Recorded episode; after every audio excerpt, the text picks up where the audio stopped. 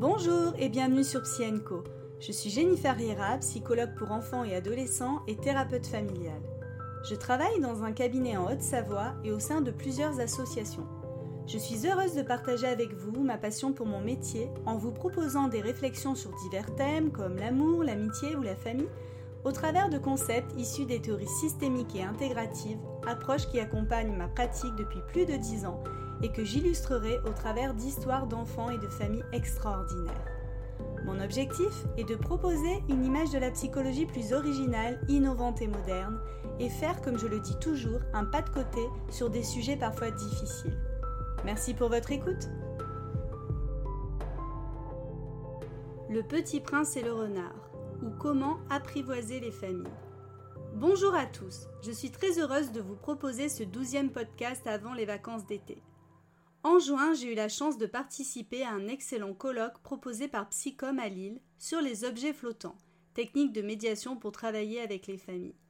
Lors de ce colloque, Stéphane Bujol, psychologue et thérapeute familial venant du Canada, a fait une intervention qui a fortement résonné en moi. Je parlais dans l'un de mes podcasts de la position basse dont j'use et j'abuse dans ma pratique.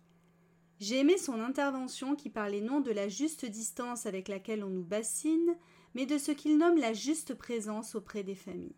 Souvent, dans notre métier, on peut nous reprocher d'être trop proche, trop impacté, trop, trop, trop, ou pas assez ci, pas assez ça. On m'a souvent questionné sur mon cadre thérapeutique et j'ai toujours dit que ma vision de la psychothérapie était celle de la systémie, qui nécessite de sortir du cadre. Bien sûr, ma déontologie est toujours présente. J'ai un cadre, un cadre interne solide. Mais soyons honnêtes, malgré tout le cadre que l'on se met, toutes les protections que l'on érige pour se protéger, tout ça n'est qu'un leurre. Nous sommes avant tout des êtres humains, pleins d'émotions, de ressentis et d'interprétations. Selon la seconde cybernétique dans le courant systémique, nous faisons partie intégrante du système que nous accompagnons. Il serait alors audacieux de penser que nous pouvons nous en extraire. Stéphane Bujol peut dire Les personnes ne sont pas ce que leurs dossiers disent d'eux. Pour parler des personnes en grande difficulté, il ajoute Ce sont les grands brûlés de la souffrance. De ce fait, ces personnes ont parfois besoin d'un accompagnement spécifique et adapté qui demande de sortir du cadre et des préjugés qui ont la vie dure. Guy Oslo, de son côté, ajoute Nous ne rencontrons pas les gens, mais la représentation que nous nous faisons d'eux. Ainsi, parfois, dans notre métier, nous rencontrons des familles, des pères, des mères, qui nous paraissent à première vue indignes d'être parents. Foutus car du monde.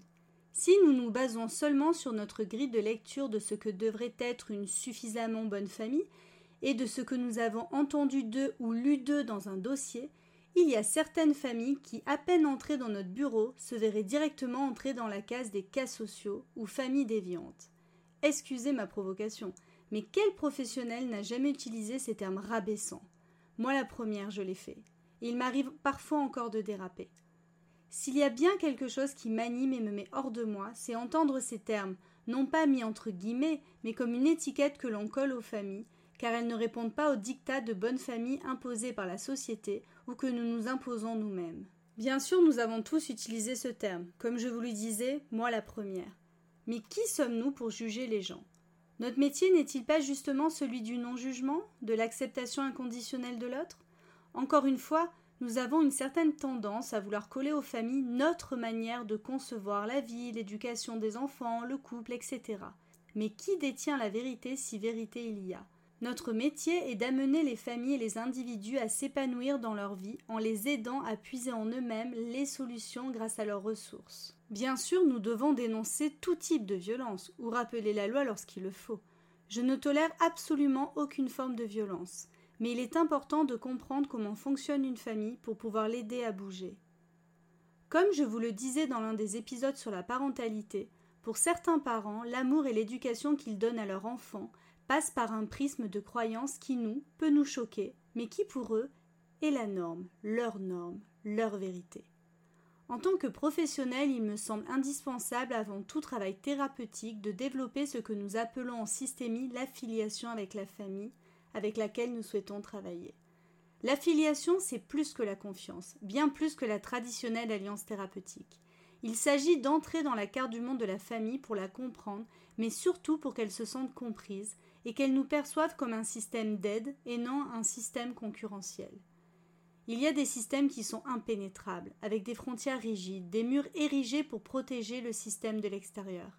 Et parfois, pour créer l'affiliation, il faut du temps et du don de soi. Parfois, ces murs permettent de cacher la violence, et dans ces cas-là, il faut dénoncer. Mais parfois, c'est la souffrance extrême qui est cachée, la honte, la culpabilité. Et dans ces cas-là, c'est un travail de dentelle qu'il faut réaliser, petit à petit, prendre son temps. Il y a des rencontres qui nous marquent dans les métiers de la relation, malgré toutes les barrières et limites que l'on tente de mettre entre soi et l'autre. Ces familles nous touchent en plein cœur et nous laissent une trace indélébile. Elles nous apprennent sur nous, sur la vie, et viennent apporter de nouvelles représentations de soi et de l'autre. Je voulais vous partager une rencontre avec une mère qui m'a bouleversée. Une histoire d'amour, de courage et de dignité. J'ai un peu modifié son histoire pour préserver son anonymat, mais je tiens à travers ce podcast à lui rendre un hommage. Je travaillais à l'époque dans le médico-social. J'ai rencontré Madame S en septembre 2017 pour sa fille Léna, qui était admise dans notre service pour des difficultés scolaires et comportementales. Léna était née prématurément et présentait un retard global de développement. Ses parents se sont séparés il y a quelques années et elle a deux frères. Maxime, 22 ans, qui a quitté le domicile familial et ne présente aucune difficulté particulière, et Lucas, 16 ans, qui est en IME. Lena est une jeune fille intelligente malgré son retard de développement. Elle présente des difficultés comportementales parfois importantes, notamment à l'école et parfois au domicile. Madame S est connue par les services sociaux car il lui avait déjà été difficile de laisser son deuxième fils aller en IME en internat. On me décrit une mère en difficulté qui ne veut pas entendre parler de psychologue ou d'éducateur, et un père plutôt présent mais très en difficulté, ayant des petits soucis avec l'alcool. Le dossier met en évidence des carences de soins, des carences éducatives et une grande précarité sociale.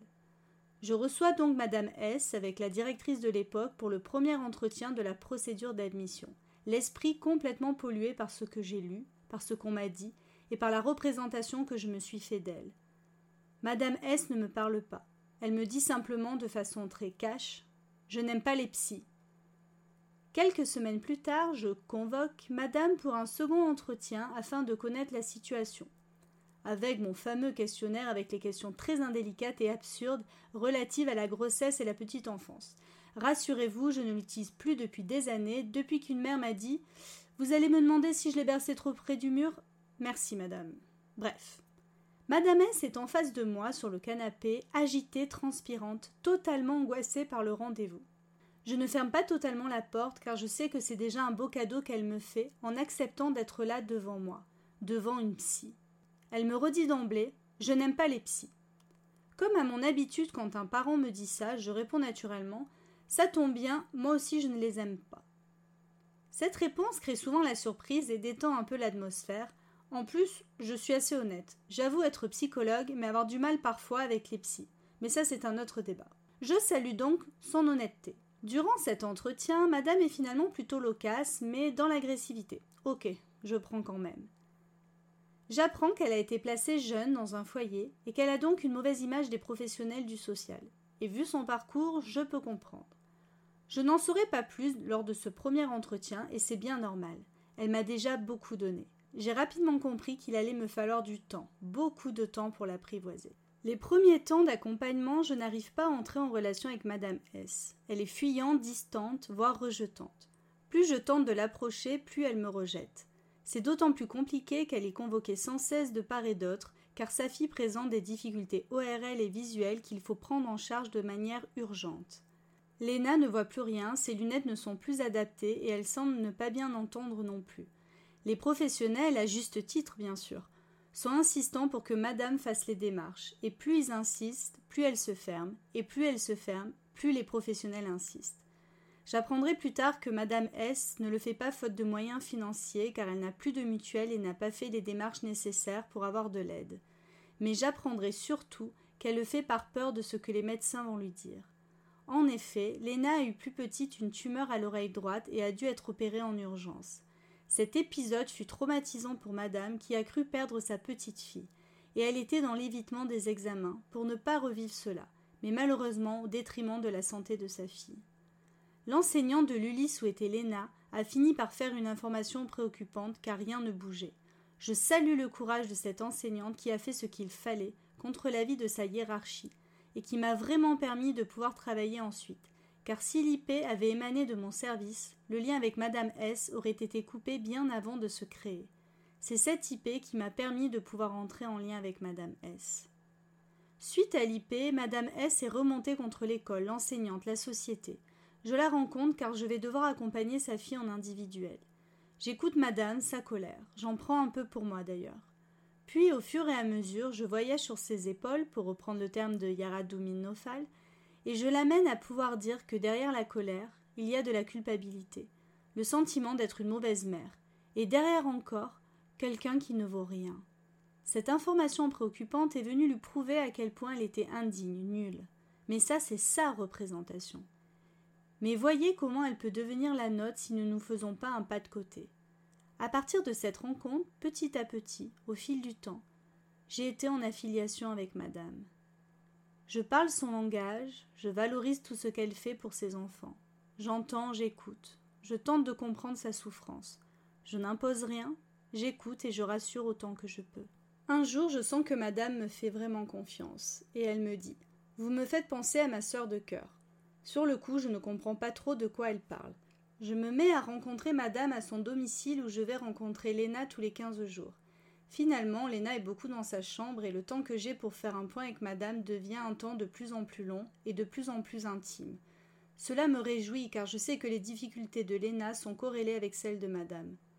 Toujours en position basse, je suis à l'affût de toute occasion de valorisation de madame dans son rôle de mère, car je sens que la difficulté est là, et que la blessure est immense. Madame finit par me raconter son histoire au fil des séances. Elle a été placée à quatre ans. Elle se souvient aussi qu'elle a subi des attouchements de la part d'un ami de ses parents qui ont commencé lorsqu'elle était toute petite. Peut-être que le placement venait de là, mais elle n'en est même pas sûre. Elle m'explique se souvenir d'un homme avec une moustache et un cigare qui venait très souvent chez elle. Madame a protégé sa petite sœur de dix-huit mois, sa cadette, de cet homme. J'ai beaucoup valorisé ses actes de résistance et ses actes de courage. Je prends le temps d'écouter son histoire et comment sa sœur et elle ont été placées en famille d'accueil, et comment les week-ends, lorsqu'elle rentrait chez ses parents, l'ami bourreau était toujours là, et les parents continuaient à le faire venir chez eux, et ils continuaient à abuser de madame. Madame dit qu'elle a été longtemps suivie dans un CMP, notamment par des psychologues, des éduques. Elle me dit ne jamais avoir parlé des attouchements, mais avoir fait des dessins très provocateurs pour parler de ce qu'elle subissait. Personne ne voyait rien et sa mère à qui elle avait dit ne l'a jamais cru. Quand la famille d'accueil a appris que le monsieur qui l'abusait était là tous les week-ends, ils ont arrêté les visites. Sa sœur cadette est décédée lorsque j'étais déjà dans le service et que nous accompagnions Adeline, la fille du frère cadet de madame. Elle me dit alors que sa sœur s'est réfugiée dans l'alcool et elle dans la bouffe, pour reprendre ses termes. Madame s'en veut de n'avoir pas assez protégé sa sœur qui s'est tuée dans l'alcool, pour reprendre encore une fois ses termes. Je comprends au fil du temps que madame se protège et protège son corps des attaques des hommes. Elle se fait du mal à travers les risques qu'elle prend avec sa santé. Madame me compare encore une fois à sa sœur de cœur, et je comprendrai alors que cette sœur de cœur est l'une des enfants de la famille d'accueil où elle a habité. Cette dame est dans le soin, et elle me projette beaucoup en elle, cette femme qui l'a aidée et en qui elle a confiance. Au fil des mois et des années, je comprends que les problèmes de santé de Léna l'ont complètement bouleversée. En effet, madame a eu plusieurs fois peur de perdre sa fille, que ce soit à la naissance ou à suite à sa tumeur. Aujourd'hui, madame a du mal à poser un cadre à sa fille, car elle veut la protéger, la choyer, et pour elle, c'est sa façon d'être une suffisamment bonne mère. Protéger son enfant, c'est tout lui donner, ne jamais lui dire non. Et nous, nous venons lui demander de poser un cadre, de lâcher sa fille, de la laisser grandir. Cette jeune fille qui devient adolescente, cette jeune fille que le handicap rend vulnérable et madame, qui l'a protégée. De plus, Léna ressemble physiquement à la sœur de madame, ce qui amplifie cette surprotection. Madame a peur qu'il arrive quelque chose à sa fille, comme à elle, comme à sa sœur. Madame a pu me dire J'ai vraiment l'impression qu'on a été jugé. Personne ne m'a protégée, moi. J'aimerais bien les voir, eux. Est-ce que c'est bien rangé chez eux? Est-ce que leur cadre est parfait Elle n'a pas tort dans ce qu'elle dit. On connaît tous des personnes, pourtant de bonne famille, chez qui tout est loin d'être parfait. Si nous ne travaillons pas sur les peurs de madame et que nous passons que par des injonctions à faire ce que nous pensons être bien, alors nous passons à côté du travail, et nous venons nous aussi lui signifier tu es une mauvaise mère, et la boucle est bouclée. Madame a eu ce même élan de protection à mon égard lorsqu'un jour, prise d'une violente toux, elle m'a proposé tout un tas de médicaments aux huiles essentielles pour me soulager, prenant même de mes nouvelles dans la semaine qui suivit. Une autre fois, je revenais de vacances de Noël avec une mine déconfite, beaucoup de kilos en moins suite à une rupture amoureuse difficile. Madame, dès notre première rencontre, me confie être inquiète pour moi. Elle craignait que je ne sois malade. Pourtant, Dieu sait que j'ai tout fait pour cacher mes difficultés personnelles mais elle, elle a vu, elle a senti. Je l'ai remerciée pour sa sollicitude et j'ai simplement dit que tout allait bien, mais qu'une rupture amoureuse difficile m'avait affectée. Madame n'a pas cherché à en savoir plus. Elle m'a simplement dit une phrase que je n'oublierai jamais et qui a résonné bien plus en moi et qui a eu bien plus d'impact que toutes les séances de psychothérapie que j'ai eues derrière avec mon psy. Et c'est derrière une forteresse de pudeur réciproque que nous nous sommes apprivoisés l'une et l'autre pour réussir à travailler ensemble. Je n'oublierai jamais ce jour où madame m'a dit Jennifer, le bourreau est mort, j'irai poser une bouse sur sa tombe. Je n'ai pas pu m'empêcher de sourire. Beaucoup de personnes ont vu ou voient encore madame comme une pauvre femme obèse, limitée, comme j'ai pu entendre, ou dans le déni de ses difficultés, voire pire, maltraitante pour ses enfants. Moi, je ne vois qu'une femme courageuse, résiliente, intelligente et tellement empathique. Une femme qui se bat, et qui m'avait donné le problème dès le début en me disant Vous savez, madame, quand on tire un ticket de merde, on le garde pour la vie. Madame est admirable. Un podcast de quelques minutes ne suffirait pas à vous donner tous les aimants de sa vie qui reflètent son courage, et pour beaucoup de choses, je les garde pour moi, comme un précieux cadeau qu'elle m'a fait. Je n'ai pas fait de miracle car ce n'était pas dans mes missions de faire sa thérapie, et je pense que les enjeux institutionnels ne me permettaient pas de le faire et je sais très bien que tout le monde pensait que je n'étais plus objectif, peut-être même que je n'étais pas à ma place et que je manquais de cadre. Peut-être ont-ils raison, je l'assume totalement, mais une chose est sûre, j'ai bousculé ces représentations autant qu'elle a bousculé les miennes, et en ça, j'estime avoir fait beaucoup, car je sais qu'elle pourra accepter de se faire accompagner, car elle n'a plus une vision si négative des professionnels de soins. Avant de quitter le service, je lui ai écrit une lettre comme je le fais à mes patients. Je n'ai rien inventé, ça fait partie de la thérapie narrative. J'espère que celle-ci sera une sorte de rappel pour elle, pour lui montrer toutes les jolies qualités qu'elle a en tant que petite fille, que femme et que mère. Pour conclure ce long récit, Michel Cotin parle dans l'un de ses articles de la métaphore du petit prince. C'est tout à fait cela. Les familles ont besoin d'être apprivoisées. Et comme le dit le renard dans Le Petit Prince, apprivoiser veut dire créer des liens. C'est exactement ce que nous cherchons à faire, en tout cas de mon point de vue. Grâce à l'apprivoisement, grâce à l'affiliation, la lecture que l'on fait du monde change et celle de la personne accompagnée aussi. Il est essentiel de pouvoir prendre ce temps lorsque nous commençons un travail avec une famille, de prendre ce temps d'affiliation, ce temps d'apprivoisement pour que nos regards respectifs puissent changer. Faisons encore et toujours un pas de côté.